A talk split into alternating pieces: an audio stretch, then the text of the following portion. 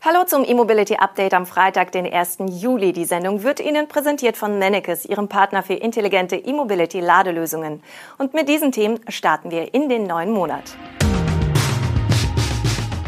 Mercedes rüstet Montagewerke auf E-Autos um. Renault Zoe wieder bestellbar. Tesla-Produktion in Texas legt deutlich zu. Goshen plant Zellfertigung in Göttingen und neues E-Bus-Depot in Leipzig. Mercedes-Benz hat Milliardeninvestitionen in seine europäischen Montagewerke angekündigt. Damit sollen die Standorte bis zum Ende des Jahrzehnts für den Umschwung zu Elektroautos gerüstet werden. Dabei geht es vor allem um die Produktion von Fahrzeugen auf den neuen Elektroplattformen, die ab 2025 eingeführt werden sollen. Die deutschen Werke Sindelfingen, Bremen, Rastatt sowie das Mercedes-Werk in Ungarn werden ab Mitte der Dekade mit der Produktion von Elektroautos beginnen. Sindelfingen wird das Leitwerk für die Kategorie Top-End Luxury und wird ab 2025 Modelle der elektrischen Plattform AMG EA fertigen. Die Werke in Bremen und Ungarn produzieren künftig Modelle der E-Plattform MBEA, also die Core Luxury Modelle. Außerdem werden diese Standorte ab 2024 die neu positionierten Modelle der Plattform MMA bauen. Hintergrund dabei ist, dass Mercedes das Kompaktmodellangebot ausdünnen will. Dem Handelsblatt zufolge sollen die Modelle GLA, GLB, CLA Coupé und CLA Shooting Brake einen elektrischen Nachfolger erhalten. Die B-Klasse und die A-Klasse werden eingestellt. Kleine und kompakte Autos muss Mercedes künftig nicht mehr in großen Stückzahlen herstellen, um die CO2-Flottenwerte der größeren Fahrzeuge auszugleichen. Diese Entwicklung bringt der Umstieg auf Elektroautos mit. Folglich konzentriert sich die Premium-Marke auf große und morgenstarke Modelle. Im Rahmen der Elektrifizierung investiert Mercedes-Benz nun mehr als zwei Milliarden Euro in seine europäischen Produktionsstandorte. Der Autobauer erhöht zudem die Fertigungs- und Entwicklungstiefe im Bereich der elektrischen Antriebstechnik. Die nächste Generation elektrischer Antriebssysteme wird deshalb eigenständig entwickelt und nicht mehr zugekauft. Der Renault Zoe kann in Deutschland nach einem mehrmonatigen Bestellstopp nun wieder geordert werden.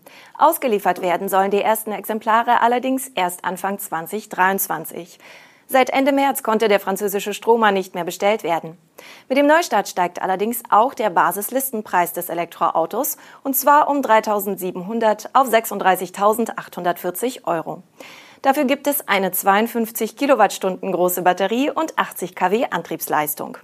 Interessenten sollten beachten, dass bei einer Auslieferung im kommenden Jahr derzeit noch unklar ist, wie hoch die staatliche Förderung dann noch ausfällt.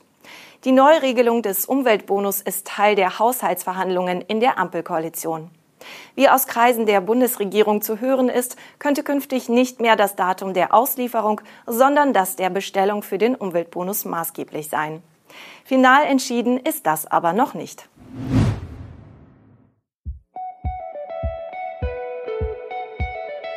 Die Kraft der Sonne tanken.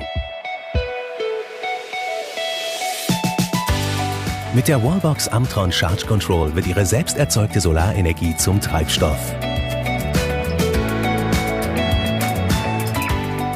Durch die intelligente Anbindung an Ihre Photovoltaikanlage können Sie Ihr Elektrofahrzeug kostenlos laden und völlig emissionsfrei fahren.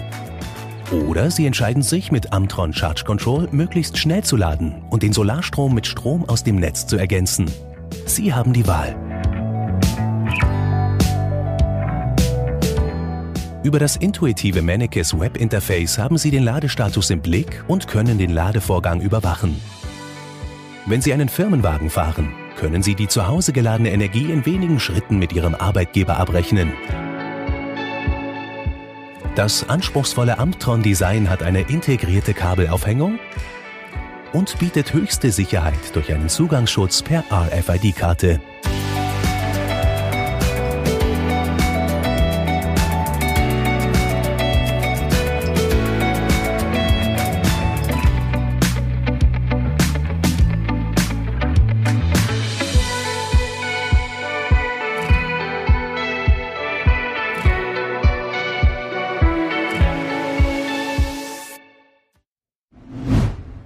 Tesla hat es Insidern zufolge geschafft, die Produktion in der Gigafactory Texas auf tausende Model Y pro Woche zu steigern. Als Grund für die Steigerung wird angegeben, dass dort zusätzlich zur Standard Range Version jetzt auch die Long Range Variante gebaut wird. Unklar ist aber, wie hoch die Produktionsrate von Tesla in Texas derzeit genau ist. Während eine Quelle von mindestens 2000 Model Y pro Woche sprach, könnten in der Fabrik laut eines anderen Insiders bereits bis zu 5000 Fahrzeuge pro Woche hergestellt werden. Bisher galt die Versorgung mit den neuen größeren Batteriezellen für das Model Y aus Texas als Flaschenhals für den Hochlauf. Das Model Y Standard Range verfügt angeblich über diesen neuen Batterietyp. Die großen Zellen dafür stammen derzeit aus der Tesla-eigenen Pilotanlage in Fremont.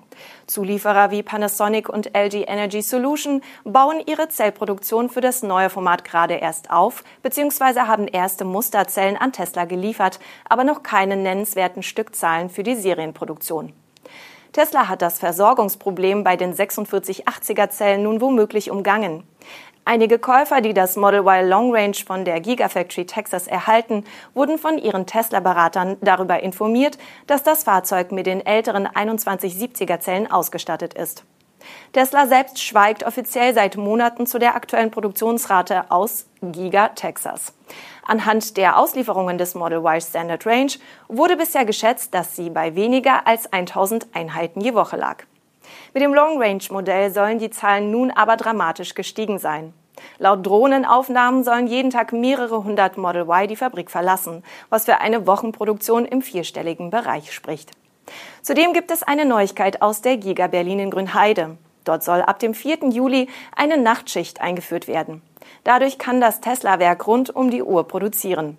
Tesla hatte in Grünheide kürzlich einen Output von 1000 Model Y innerhalb einer Woche erreicht. Diese Zahl soll nun weiter steigen. Der chinesische Batteriezellenhersteller Goshen High-Tech hat erstmals Details zu seinen Plänen in Göttingen genannt. Dort hatte der Volkswagen-Partner im vergangenen Jahr ein ehemaliges Bosch-Werk gekauft. Nun ist klar, Göttingen wird der erste Batterieproduktionsstandort und zugleich der Sitz von Goshen in Europa. Die Umgestaltung des Werks soll voraussichtlich Ende dieses Jahres beginnen. Der Plan sieht vor, das Projekt auf dem Bosch-Gelände in zwei Phasen zu errichten, nämlich eine Brownfield- und eine Greenfield-Anlage. Brownfield bedeutet die Umrüstung der bereits bestehenden Fabrik. Die erste Produktionslinie mit einer Jahreskapazität von 3,5 Gigawattstunden soll dort bereits im September 2023 in Betrieb genommen werden. Die bestehenden Gebäude kommen auf eine Fläche von 40.000 Quadratmetern. Das gesamte Gelände ist jedoch 174.000 Quadratmeter groß. Abgesehen von der angestrebten Kapazität von 12 Gigawattstunden nennt Goshen derzeit noch keine weiteren Details zu der geplanten Greenfield-Anlage, die auf den noch unbebauten Flächen entstehen soll. Volkswagen hatte Goshen Hightech kürzlich auch als Partner für die geplante Batteriefabrik in Salzgitter an Bord geholt. Dort sollen ab 2025 VW-Einheitszellen produziert werden. Die Leipziger Verkehrsbetriebe haben einen neuen Bereich zum Laden von E-Bussen in Betrieb genommen. Damit ist das Zentrum für Elektromobilität im Bushof Lindenau vorerst fertiggestellt. Der neue Busport umfasst zehn überdachte Fahrspuren und hat Platz für bis zu 50 Elektrobus-Ladeplätze. Allerdings sind vorerst nicht alle Flächen auch mit Ladestationen ausgestattet. Für insgesamt vier Linien hatten die Leipziger Verkehrsbetriebe im Jahr 2020 bereits 21 E-Busse bei VDL bestellt. Die ersten Fahrzeuge sind seit Mai des vergangenen Jahres unterwegs. Die Elektrobusse werden in Lindenau über sogenannte Pantographenlader von Siemens geladen. Dabei verbindet sich der Ladearm auf dem Bus nach oben mit dem Stromgeber. Der Busport ist aber auf das Wachstum der E-Flotte vorbereitet. Auf der Linie 60 wollen die Leipziger Verkehrsbetriebe ab diesem Sommer auch erste Elektrogelenkbusse einsetzen. Diese werden dann ebenfalls per Pantograph mit 100 kW über Nacht geladen. Die Kosten für das Depot lagen bei rund 11 Millionen Euro. Und damit sind wir am Ende des heutigen E-Mobility Updates und auch am Ende der Woche. Die Sendung wurde Ihnen präsentiert von Mannekes, Ihrem Partner für intelligente E-Mobility Ladelösungen. Wir sehen uns hoffentlich am kommenden Montag wieder. Bis dahin wünschen wir Ihnen ein schönes Wochenende.